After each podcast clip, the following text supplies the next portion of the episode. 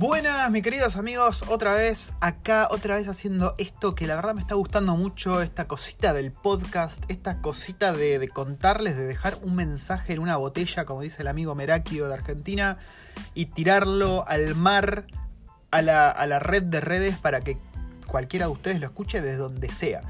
Y lo que me gusta mucho del podcast es que vos lo podés escuchar mientras haces otras cosas, ¿no? Es como por ejemplo YouTube o, u otras plataformas en las que vos tenés que estar ahí pendiente, ¡pum!, mirando la pantalla. Acá simplemente es escuchar lo que yo tengo para contarles.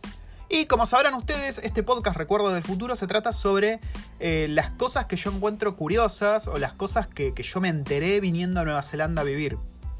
Y hoy me toca un tema un poco poco pesimista, no sé si pesimista es la palabra, un poco oscurete, digamos. Y es algo que a mí me sorprendió mucho cuando vine acá, o cuando empecé a averiguar de cómo era acá la cosa, y ahora que lo estoy viviendo, mucho más. Y es la altísima tasa de suicidios que hay en Nueva Zelanda. La gente se mata un montón, aparentemente, y es algo que a mí me costó y todavía me cuesta entender el por qué. Y es lo que vamos a tratar hoy en detalle. Les voy a contar lo que yo averigüé, hablando con gente de acá, con kiwis, viendo cómo viven, interactuando con familias en la escuela, viendo cómo son con los nenes, todo ese tipo de cosas. Lo vamos a ver hoy acá en Recuerdos del Futuro. Y miren, para ponerlos un poco en contexto de la lista oficial que la puedes ver hoy mismo en la Wikipedia, digamos, Nueva Zelanda está en el puesto número 50, 50 y pico, está ahí en la mitad, digamos. Cada 100.000 personas se matan unas 11 por año, esto es, ¿no? Y para ponerlo por ahí en perspectiva con lo que es nuestro país, Argentina, o por ahí con otros países de Latinoamérica, esto va a diferir de acuerdo a qué país estemos hablando. Pero por ejemplo, Argentina está en el puesto número 90. O sea, aparentemente hay algo que no cierra, porque vos decís, bueno, Nueva Zelanda es un país del primer mundo, que se vive bien, que es súper seguro, que la economía es estable, que los problemas parecieran no abundar, ¿por qué la gente se mata más que en Argentina, donde es todo un quilombo constante? Y hay una explicación, hay varias explicaciones y varios puntos que es lo que les voy a contar en esta ocasión. Eh, otra cosa a mencionar es que la mayoría de estos suicidios, curiosamente, se da entre adolescentes y jóvenes no es gente grande generalmente la que se mata. Así que esto despertó aún más mi curiosidad y cuando empecé a preguntar, las respuestas fueron no variadas, sino que fueron bastante unánimes y fueron de acuerdo a lo que yo observé en estos dos años que estuve acá.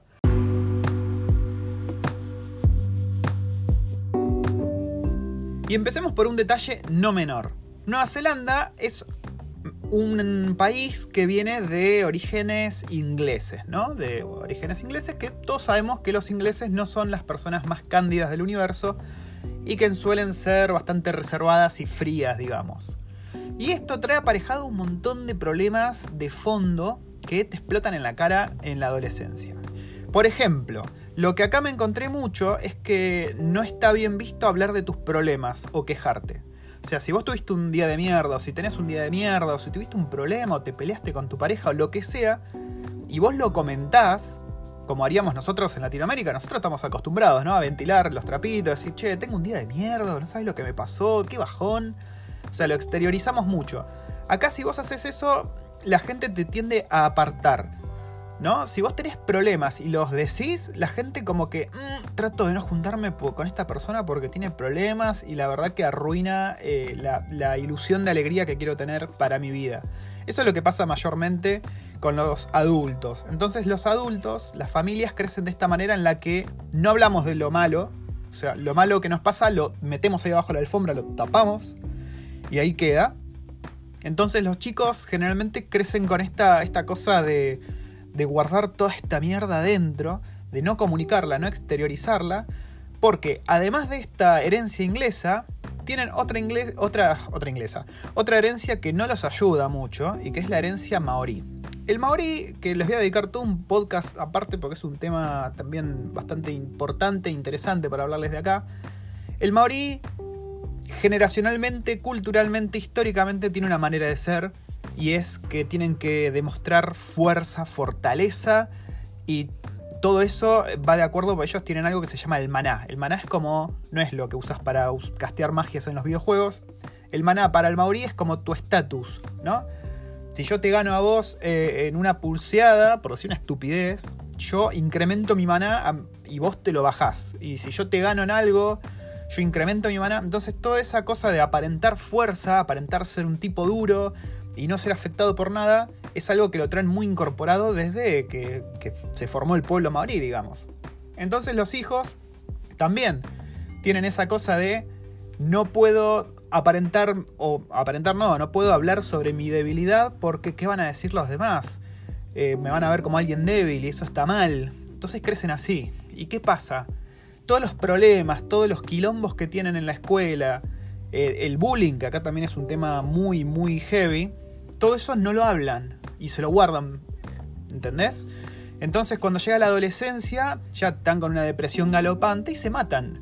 Sobre todo esto se da mucho en el pueblo maorí y Pacífica. Pacífica se le dice a la gente de Samoa, de Nueva Guinea, de todos esos lugares eh, de las islas del Pacífico.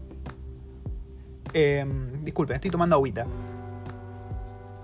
Y bueno, entonces tenemos por un lado los ingleses que no les gusta por un tema de estatus social hablar de sus problemas porque los otros lo apartan. Y por otro lado tenemos a los maoríes que no les gusta hablar de sus problemas porque tienen que aparentar fortaleza. Entonces los pibes crecen en esta ilusión de tener que todo el tiempo aparentar ser fuerte, que nada te afecta, y eso los bajonea muchísimo. Eh, nosotros como latinos, pues yo tuve una conversación con un kiwi, ¿no? Yo le dije, bueno, em, nosotros tenemos infancias de mierda también en, Latinoamérica. Hay pobreza, hay hambre, hay inseguridad. Pero ¿qué pasa? el tema con nosotros, lo que es distinto respecto a lo que pasa acá, es que nosotros exteriorizamos todo eso. Nosotros lo comunicamos, nosotros nos quejamos, nosotros sacamos toda la mierda que nos pasa, entonces eso no queda en nuestro interior afectándonos psicológicamente. Además que es cierto también que en Argentina tenemos un amor desmedido por el psicoanálisis, entonces mal que mal, digamos que hay como una catarsis para los más necesitados en nuestro país. Acá el psicoanálisis, primero que es carísimo, Segundo, que está muy mal visto que vos vayas al psicólogo porque ya estás chapa si vas al psicólogo y te van a ver mal y te van a apartar seguramente del grupo en el que estés. Em, y bueno, aparte de esto de la cultura que les digo, de no hablar de los problemas que te pasan, de, de qué te está ocurriendo, por qué estás mal. Entonces, la sociedad esta tiene un problema muy grave con el suicidio y con la depresión y con algo que acá nombran todo el tiempo y que están tratando de mejorar, que es el mental health, o sea, la salud mental. Acá hay toda una movida enorme, pero yo no les puedo explicar la importancia que tiene el mental health en este país, que yo todavía no me acostumbro, todavía no, entiendo bien por qué, o, a mí me resulta raro incorporarlo. Por ejemplo, es muy común, vos entras a Twitter o Facebook y vas a ver que es muy común leer gente que dice eh, bueno, no, hoy la verdad que estoy con el mental health en cero y tengo. Y la verdad que estoy con mucha ansiedad. Así que no sé, todo mal. Ble. Eh, eso lo ves muchísimo, pero muchísimo. Eh, y hay muchas iniciativas, muchas iniciativas del gobierno, de los ministerios de acá, para tratar de que la gente no sufra tanto de la depresión, porque es un tema aparentemente muy importante. Uno dice, bueno, primer mundo, ganas buena plata, es seguro, tenés naturaleza de puta madre por todos lados. ¿Cómo, cómo te podés deprimir? Bueno, pasa. Pasa hasta en las mejores familias, te digo. Y no es algo que, necesariamente esté asociado con lo bien que está un país. De hecho, si vos mirás en los primeros puestos, no sé si en los primeros, pero también en los puestos de muy arriba, vas a ver muchos países de primer mundo entre los que tienen las tasas de suicidio más altas. Mientras que Latinoamérica eh, las tiene bastante bajas. ¿Y, qué pasa? Porque vos tenés, vos vivís en Latinoamérica, ¿no? Ya tenés quilombos por todos lados. Entonces vos tenés que buscar cómo sobrevivir. No tenés tiempo o, por ahí eh, la necesidad de sentirte deprimido.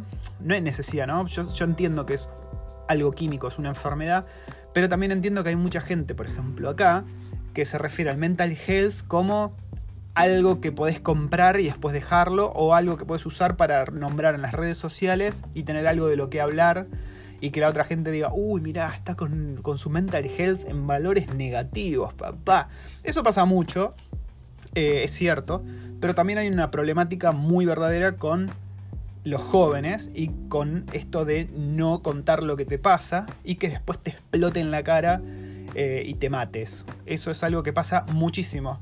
Y que bueno, a mí me empezó a interesar porque yo como padre, yo estoy criando a mis hijos acá. Y bueno, nosotros somos una familia distinta, porque somos latinos.